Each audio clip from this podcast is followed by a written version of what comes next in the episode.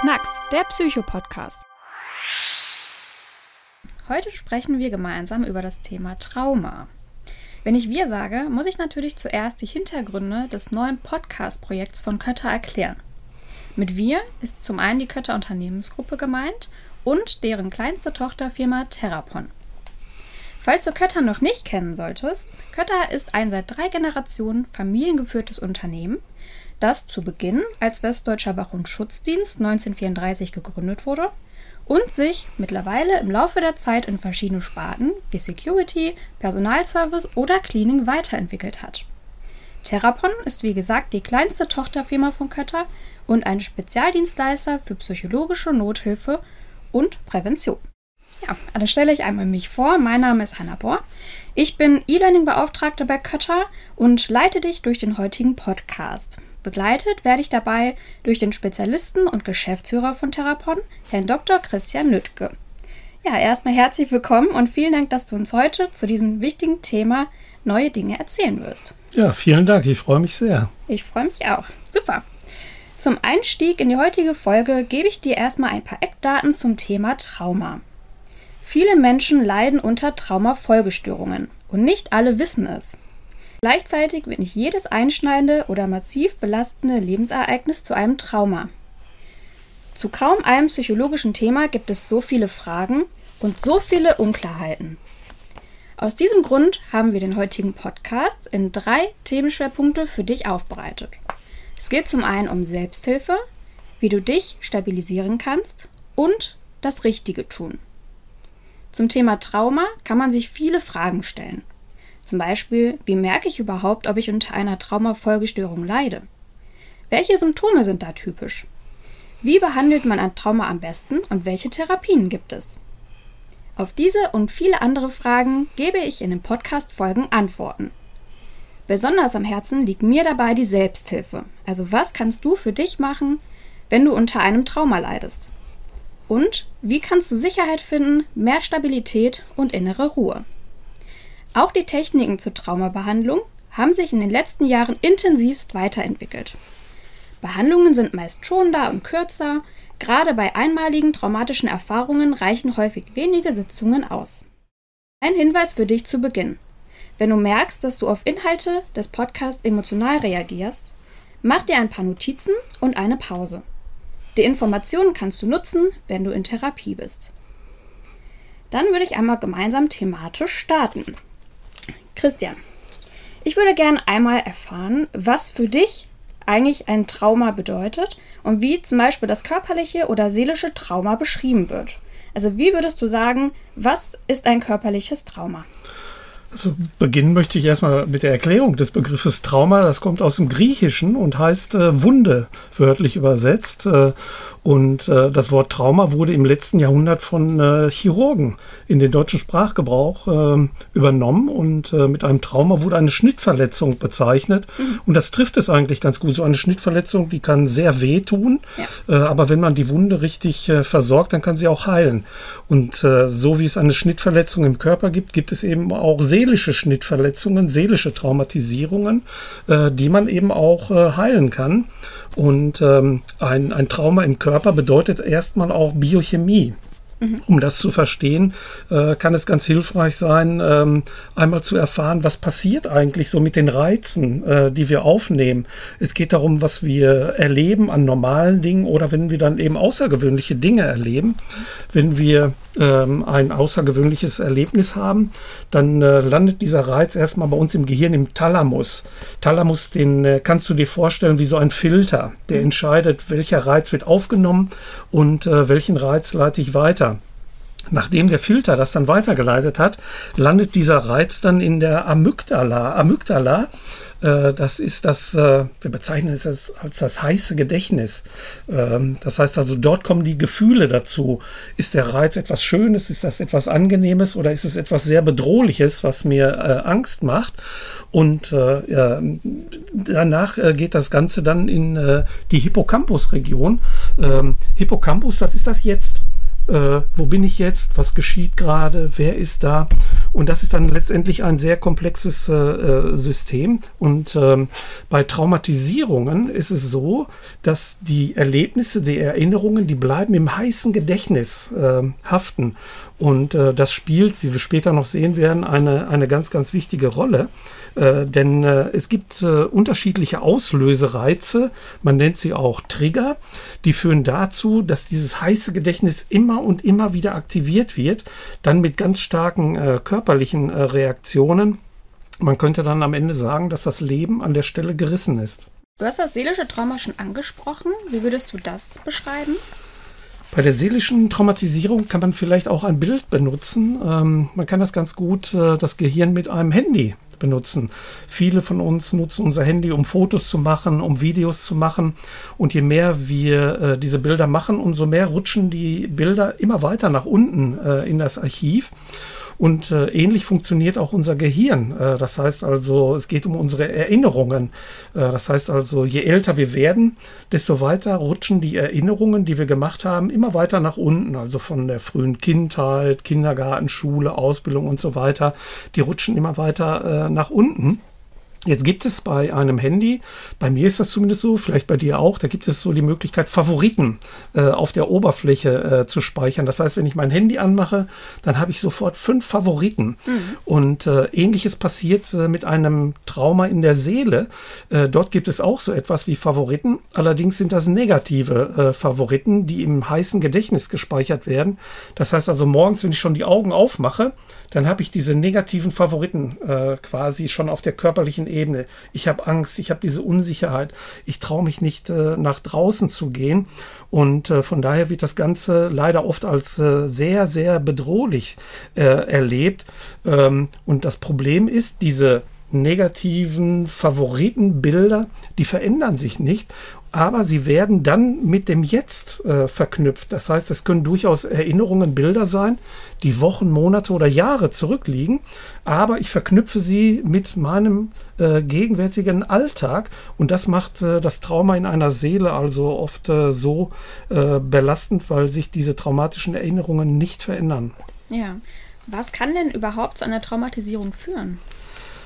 Es gibt ganz viele unterschiedliche Ereignisse, die zu einer Traumatisierung führen können. Ähm, es ist ein Kennzeichen, dass ein Trauma immer unerwartet äh, plötzlich äh, gesteht. Äh, wir können uns das gar nicht vorstellen. Ähm, und ähm, ein Trauma ist ein äh, Ereignis, was uns massiv emotional äh, belastet und äh, in eine seelische Ausnahmesituation bringt. Ähm, das können ganz unterschiedliche Ereignisse sein. Es können Situationen sein von, von Bedrohung, von Belastung, von Angst. Es kann der Überfall, der Wohnungseinbruch sein. Es können aber auch permanent permanente Demütigung und Mobbing am Arbeitsplatz sein. Alles das äh, kann am Ende dann auch zu einer schleichenden Traumatisierung werden. Ähm, ein Trauma ähm, ist also ganz, ganz unterschiedlich. Das können also alle möglichen Ereignisse sein. Ja. Welche Arten von Traumata gibt es denn? In der äh, Traumaforschung unterscheiden wir drei äh, verschiedene Traumatisierungen. Es gibt äh, das äh, sogenannte klassische äh, Trauma. Das heißt also, hier sprechen wir von einem einmaligen Erlebnis. Einmal diesen schweren Unfall erlebt, einmal diese schwere Erkrankung, vielleicht einen geliebten Menschen äh, verloren zu haben. Das heißt, es gibt ein singuläres Ereignis, äh, was mein Leben dann komplett auf den Kopf stellt und zu einer Traumatisierung führen kann. Das zweite ist eine, wir sprechen von einer komplexen äh, Traumatisierung. Komplexe Traumatisierung bedeutet, äh, dass es also immer wieder äh, belastende Lebensereignisse gibt. Äh, äh, jedes für sich ist vielleicht äh, gut bewältigbar, aber es sind einfach viel zu viele Dinge. Dauerstress, hohe Belastung im äh, Arbeitsbereich, vielleicht eine unglückliche äh, Partnerschaft. Äh, dazu kommen dann vielleicht noch Veränderungen in der Familie, im sozialen Umfeld. Ähm, das ist dann im Grunde genommen eine komplexe Traumatisierung. Und äh, die dritte Form von Traumata äh, nennen wir eine äh, sogenannte dissoziative Persönlichkeitsstörung. Schwieriges Wort. Kannst du dir vorstellen, wir, wir sind von uns selber getrennt. Also mhm. Also ich bin von mir innerlich komplett von meinen Gefühlen abgeschnitten. Ähm, und ähm, ich tue dann Dinge, ähm, von denen ich gar nicht mehr weiß, dass ich sie getan habe. Äh, also ich habe quasi so Aussitzer, Erinnerungslücken äh, und ein Hauptkennzeichen dabei sind dann die sogenannten Flashbacks. Was würdest du dann sagen, was bedeutet es, wenn man sich zum Beispiel an nichts mehr aus Kindheit oder Jugend erinnern kann? Wenn ich mich äh, nicht mehr an meine Kindheit äh, erinnern kann, dann kann das in vielen Fällen ein äh, Hinweis sein, dass es möglicherweise emotional sehr belastende äh, Situationen äh, gegeben äh, hat. Denn viele Traumafolgestörungen, die ähm, haben ihren Ursprung in der Kindheit, so wie wir in der Wissenschaft auch wissen, dass fast alle psychischen Störungen im Erwachsenenalter ihre Ursache in der frühen Kindheit und Jugend haben. Und ähm, wenn äh, ein Mensch keine Erinnerungen an seine Kindheit hat, dann äh, hat das erstmal auch wieder etwas Biochemisches mit unserem Gehirn zu tun, denn ähm, bis zum dritten Lebensjahr gibt es in unserem Gehirn keinen Speicher, äh, den wir so als Gedächtnis bezeichnen würden. Vor dem dritten Lebensjahr wird alles in unserem Körpergedächtnis äh, gespeichert. Mhm. Wenn ein Mensch keine Erinnerungen vor dem zehnten Lebensjahr hat, äh, das heißt, ich kann mich an nichts erinnern, was vor meinem zehnten Lebensjahr war. Ich kann mich nicht an die Kita erinnern, nicht an meinen ersten Schultag, vielleicht an, an Urlaube oder Weihnachten mit der Familie. Wenn ich keine Erinnerungen vor dem zehnten Lebensjahr habe, ähm, ist das leider fast immer ein Hinweis, dass es dort traumatische äh, Erlebnisse gegeben hat. Äh, und noch krasser oder schlimmer ist es, ähm, wenn ein Mensch äh, keine Erinnerungen vor dem 15. Lebensjahr hat. Ähm, das bedeutet äh, leider in fast allen Fällen immer, dass es dann zu körperlichen Übergriffen, zur Vernachlässigung, sexualisierter Gewalt, Missbrauch, Vergewaltigung und so weiter äh, gekommen sein muss. Das heißt, ähm, nur weil mir immer erzählt wurde, äh, der Christian war immer so ein fröhliches Kind oder die Hanna war immer so lustig, äh, heißt es nicht, dass es tatsächlich äh, so gewesen ist. Äh, ausschlaggebend ist, äh, inwieweit ich mich an meine Kindheit und Jugend erinnern kann. Dann kann es aber bestimmt auch sein, dass die Diagnosen nicht immer so einfach gestellt werden kann. Also kann das sein, dass sich die Traumafolgestörung dann auch hinter anderen Diagnosen versteckt? Ja, sehr gute Frage. Genau so ist es. Äh, und äh, das macht es häufig so schwierig. Also Traumafolgestörungen, die haben äh, manchmal die Angewohnheit, sich extrem gut verkleiden oder verstecken zu können. Mhm. Das heißt, man erkennt sie nicht sofort. Äh, die können in Form einer Angststörung, äh, in Form einer Depression, in Form einer Persönlichkeitsveränderung auftauchen. Ganz oft erleben wir das äh, auch bei Suchterkrankungen zum Beispiel. Wobei, jetzt spreche ich mal ganz kurz einmal als Suchttherapeut. Äh, es ist so, dass äh, wir niemals von dem Suchtmittel abhängig werden, sondern immer nur von der Wirkung. Mhm. Äh, nur die Wirkung macht abhängig. Und auch hinter Süchten können sich traumatische ähm, äh, Erfahrungen befinden. Weiterhin ist es manchmal so, so ganz verschwommen. Da gibt es einfach nur permanente körperliche oder mentale Erschöpfungszustände oder, oder Schmerzen oder ich bin in so einer dauerhaften Anspannung. Ähm, das heißt also, ähm, Traumata können ähm, ganz, ganz unterschiedliche äh, Gesichter äh, haben. Äh, ein wichtiger Hinweis äh, ist eigentlich auch immer, wenn ein Mensch, äh, eine Frau, ein Mann, Jugendlicher über einen sehr langen Zeitraum in einer Behandlung ist und nichts passiert, wenn eine Therapie zum Beispiel keinen Erfolg hat, dann äh, ist das in vielen Fällen leider ein Hinweis darauf, dass eben ein mögliches Trauma nicht erkannt oder nicht richtig behandelt wurde. Ja, das Thema Flashbacks wird ja zum Beispiel auch in vielen Filmen und Serien häufiger mal, häufiger mal als Zielmittel verwendet. Was ist denn ein Flashback überhaupt? Flashbacks, das kann man sich wie ein Kopfkino vorstellen. Äh, das sind äh, äh, unausweichliche Erinnerungen äh, an dieses traumatische Ereignis. Das heißt, die können auf allen Sinneskanälen angeflutet werden. Ich sehe immer wieder den eiskalten Blick des Täters. Ich habe immer wieder diesen Blutgeruch in der Nase. Äh, ich höre immer wieder dieses Zerbersten des Metall oder ich habe das Gefühl, ich spüre die Hand äh, des Täters immer noch an meinem Hals oder auf meinem Rücken. Das heißt also, diese Flashbacks sind Körpererinnerungen, ähm, emotionale Erinnerungen, die in ganz unterschiedlicher Form über alle Sinneskanäle angeflutet werden äh, können. Und äh, sie sind immer ein wichtiger Hinweis äh, eben für die Schwere einer Traumatisierung. Warum werden denn viele Traumafolgestörungen nicht sofort oder beziehungsweise erst später diagnostiziert? Was würdest du aus deiner Erfahrung sagen?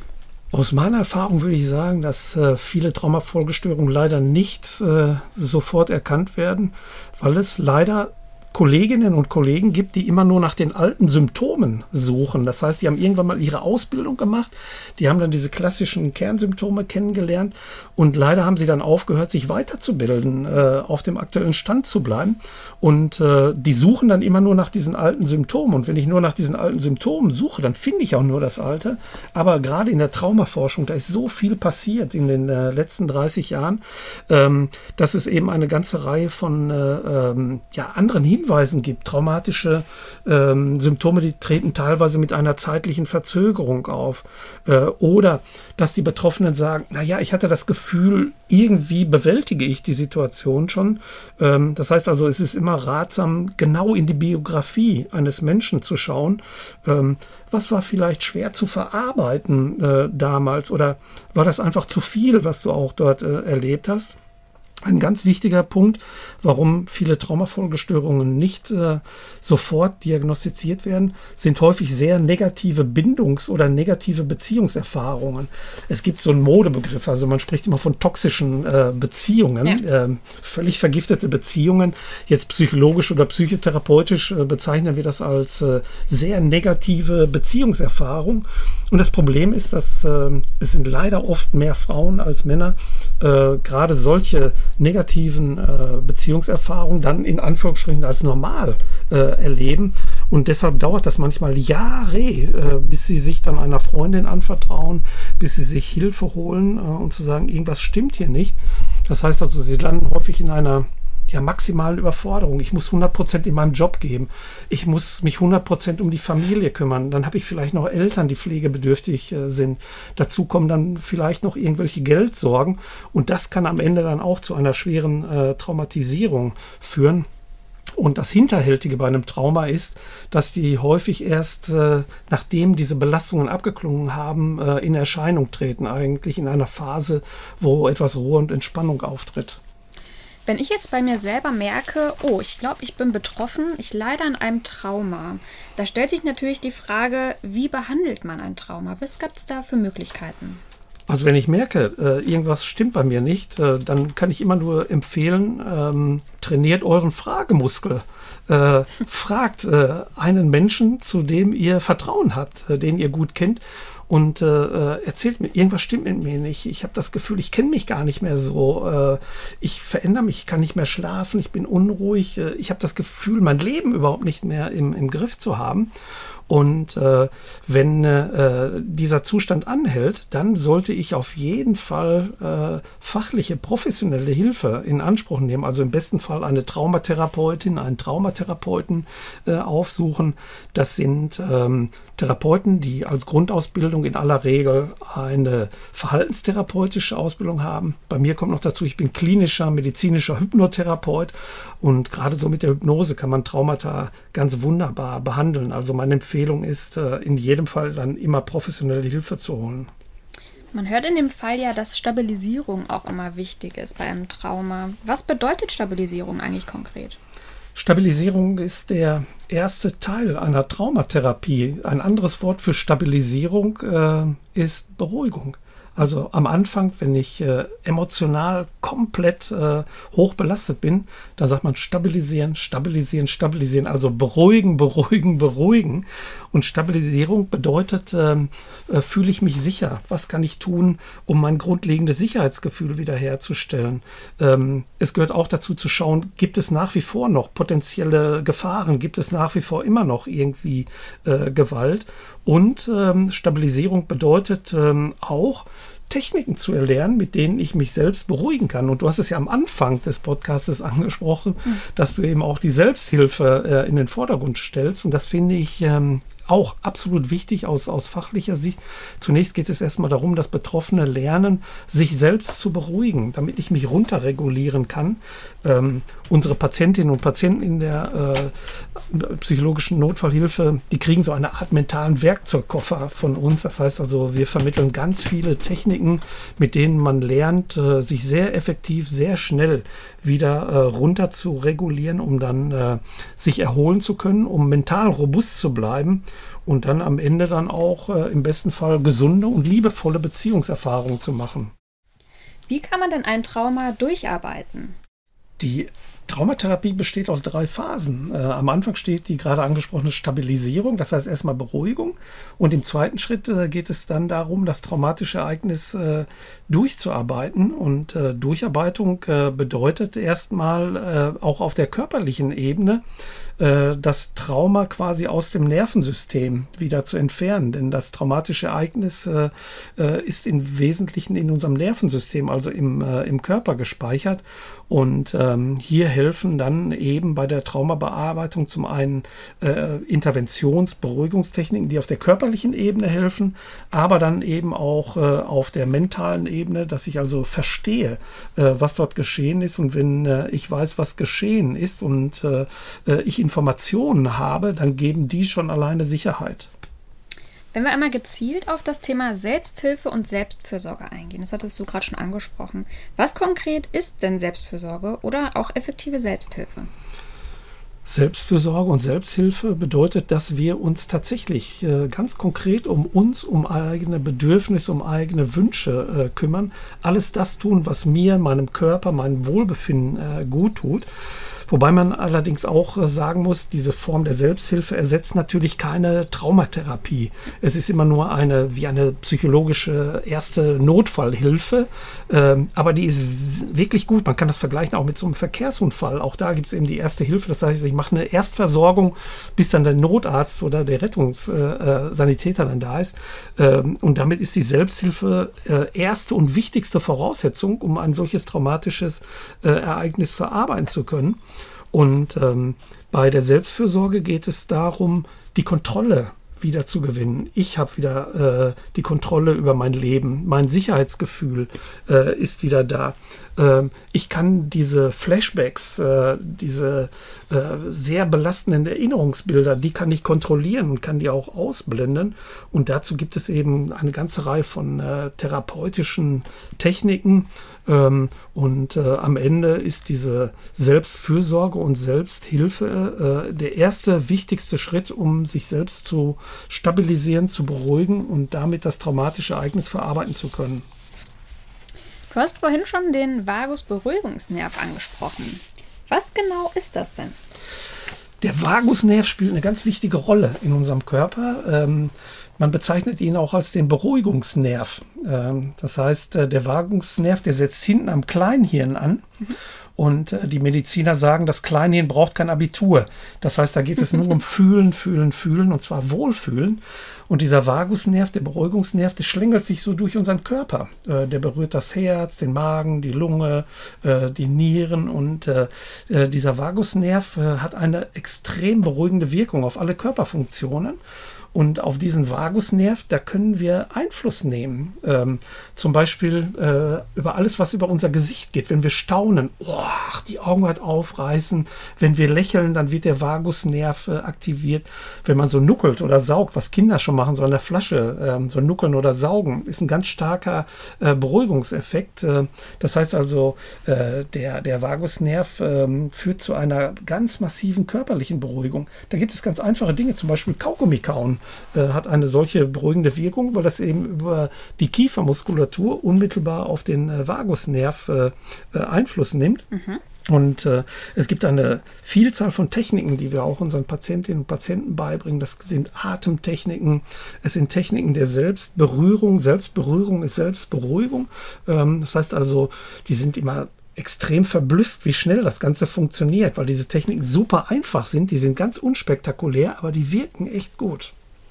Das ist ja ein gutes Werkzeug, dann sich selbst nochmal richtig runterzubringen in Situationen. Okay, kommen wir nochmal zurück. Ähm, was können Betroffene denn in Bezug auf Täterkontakt tun? Täterkontakt ist ein ganz wichtiges Thema. Das heißt, gerade wenn es ähm, um Traumatisierungen durch äh, Gewaltereignisse geht, äh, grundsätzlich gilt, äh, solange es Täterkontakt gibt, gibt es keine Heilung. Das heißt also, ähm, man sollte die Betroffenen äh, aufklären, informieren, dass es äh, sehr gut ist, eben keinen Täterkontakt mehr zu haben. Und äh, hier erleben wir ähm, leider immer wieder Fälle, zum Beispiel bei häuslicher Gewalt sind äh, überwiegend ähm, Frauen und Kinder betroffen. Und ähm, hier geht es darum, dann auch die Frauen vor diesem Täterkontakt zu schützen. Und äh, der erste Weg ist dann natürlich immer die Polizei einzuschalten. Wir können die betroffenen Frauen dann in äh, Frauenhäuser oder an sichere Orte bringen, wo sie sich definitiv erstmal in Sicherheit fühlen, um Abstand zu bekommen. Äh, aber Täterkontakt sollte unter allen Umständen vermieden werden. Jetzt haben wir ja schon zum Beispiel über die Atmung gesprochen. Ähm, was würdest du denn sagen, wie hilft Bewegung im Allgemeinen bei der Traumatherapie? Was könnte da helfen? Also Atmung ist sehr wichtig, mhm. weiß jeder. Und äh, es gibt äh, bestimmte Atemtechniken. Äh, ich sage mal, das ist äh, natürlich jetzt nicht so ganz so leicht, äh, wenn man nicht persönlich in einem Raum ist, das vorzumachen. Aber so im Prinzip geht es darum, immer länger auszuatmen als einzuatmen. Mhm. Ähm, und da gibt es einfache Techniken, dass wir äh, durch die Nase einatmen, die Luft anhalten, die Zunge dabei an den Gaumen legen. Das ist so ein starker Vagus, also ein starker Beruhigungsreflex. und dann ganz langsam lange durch den äh, Mund ausatmen. Alleine das hat schon eine äh, beruhigende Wirkung. Und du hast es angesprochen, die Bewegung. Bewegung spielt eine sehr, sehr wichtige Rolle, denn jede Bewegung äh, führt dazu, dass äh, unser Körpersystem äh, runterreguliert wird. Bewegung hat, äh, zeigt gerade auch eine ganz aktuelle Studie, ähm, in vielen Fällen sogar eine heilsame Wirkung. Äh, das soll jetzt niemanden erschrecken, wenn ich jetzt mal die Zahl sage. Viermal 40 Minuten pro Woche äh, Sport oder Bewegung haben eine heilsame Wirkung. Wenn ich nur einmal oder zweimal in der Woche mich bewege und es ist total egal. Du kannst Fahrrad fahren, du kannst ins Fitnessstudio gehen, schwimmen gehen, egal. Es geht nur um die Bewegung. Wenn wir das ein oder zweimal in der Woche machen, dann ist es gut für den Augenblick. Aber wenn ich es schaffe, viermal 40 Minuten äh, mich pro Woche zu bewegen, dann hat es eine heilsame Wirkung auf unseren Körper. Ja, vielen Dank für den Einblick auf jeden Fall schon mal. Du bist ja selbst Geschäftsführer bei Therapon und auf die psychologische Soforthilfe spezialisiert. Wie würdest du denn aus deiner Sicht grundsätzlich die Dienstleistungen von Therapon beschreiben? Die Dienstleistungen von Therapon äh, sind äh, zunächst erstmal diese psychisch, psychologische Notfallhilfe oder psychologische mhm. Soforthilfe. Äh, damit hat die Kötter Unternehmensgruppe ein Alleinstellungsmerkmal seit äh, vielen Jahren. Das heißt, äh, wir sind ein Spezialdienstleister ähm, und äh, sind über eine Kötter Service- und Notrufleitstelle rund um die Uhr das ganze Jahr erreichbar. Wenn dort Notrufe eingehen, es gibt einen Raubüberfall, es gibt einen Banküberfall, Überfälle im Einzelhandel, äh, im Großhandel, es gibt äh, Amokläufe, äh, schwere Verkehrsunfälle, Arbeitsunfälle, dann werden wir über diese Notrufleitstelle äh, kontaktiert und äh, innerhalb von zwei Minuten stellen wir dann einen Erstkontakt her zu den äh, betroffenen oder unbeteiligten Personen. Und ähm, dann äh, können wir uns sehr schnell äh, auf den Weg machen. Unser Leistungsversprechen besteht darin, dass wir innerhalb von 24 Stunden vor Ort sind, egal was geschehen ist, egal wo das geschehen ist. Wir haben ähm, ein Expertenteam äh, in der Kötter Unternehmensgruppe, die bundesweit dann innerhalb kürzester Zeit vor Ort sind, um hier professionell helfen zu können. Darüber hinaus haben wir auch ein äh, bundesweites Netzwerk äh, von zahlreichen Kolleginnen und Kollegen, die darüber hinaus dann therapeutische Hilfe leisten dürfen und können. Das heißt also, die Kernkompetenz von Therapon ist die psychologische Soforthilfe. Daneben haben wir aber mittlerweile auch zahlreiche andere Kompetenzen äh, entwickelt. Dazu gehören Schulungen, Ausbildungen, zum Beispiel im Bereich der betrieblichen psychologischen Ersten Hilfe. Es sind äh, Präventionsveranstaltungen. Wie schütze ich meine Gesundheit? Was kann ich im Vorfeld tun? Es muss ja nicht erst so ein schreckliches Ereignis geben, sondern wie kann ich mich, meine, meine Gesundheit schützen? Und da bietet äh, äh Kötter und die Therapon zahlreiche Trainings, Workshops, Schulungen an, in denen wir lernen können, äh, im Grunde genommen unsere Gesundheit äh, zu schützen. Und äh, als dritte äh, ja, Kernkompetenz sind eben mittlerweile ähm, auch diese neuen sozialen Medien. Äh, Corona hat uns äh, dorthin geführt, dass wir eben gesehen haben, das ist auch ein, ein sehr guter Weg, über den wir sehr viele Menschen erreichen können, um hier aufzuklären, Informationen zu geben. Und deshalb freue ich mich, dass wir beide hier diesen ersten Podcast gemeinsam produzieren. Jetzt haben wir ja einmal gesehen, dass ähm, man zum Beispiel lernen kann, wie man sich selbst schützen kann. Wie kann dann aber zum Beispiel ein Arbeitgeber unter, oder Unternehmen den Mitarbeiter vor Traumafolgestörungen schützen? Arbeitgeberinnen und Arbeitgeber äh, können sehr viel tun, um äh, ihre Beschäftigten vor Traumata zu schützen. Ähm, das Ganze gehört letztendlich in den Bereich Arbeitsschutz, Arbeitssicherheit. Dazu gehört dann auch Gesundheitsschutz und Gesundheitssicherheit. Ähm, es gibt also dort die Möglichkeit, erstmal aufzuklären, Unterweisungen durchzuführen. Äh, das heißt also, dass man erstmal äh, als beschäftigte Frau, als beschäftigter Mann weiß, was kann eigentlich im Beruf alles zu einer Traumatisierung führen. Das kann der permanente Zeitdruck sein, es kann der Zahlendruck sein, es kann das Verhältnis zu den Kolleginnen und Kollegen sein, ähm, es kann irgendwelche äh, außergewöhnlich belastenden Beziehungen am Arbeitsplatz sein, vielleicht auch Mobbing oder permanenter Dauerstress. Und alleine, wenn ich weiß, äh, was kann eigentlich äh, zu einer solchen Traumatisierung äh, oder emotionalen Belastung führen, dann lerne ich darüber auch, im Grunde so mein menschliches Frühwarnsystem sehr schnell zu aktivieren. Das heißt, ich bin viel vorsichtiger und dann kann ich mich schützen. Und das kann man lernen. Ja, vielen Dank. Das war auf jeden Fall ein super Einblick in das ganze Thema. Könnten wir jetzt natürlich noch viel weiter drüber sprechen. Aber es war ja erstmal ein erster Anhaltspunkt für das Ganze. Wenn dir jetzt der Podcast gefallen hat und du mehr Informationen, auch insbesondere zur psychologischen Soforthilfe von Therapon haben möchtest, besuch uns gerne auf unseren Social Media Kanälen. Also dann bis zum nächsten Mal. Wir freuen uns. Vielen Dank. Knacks, der Psycho-Podcast.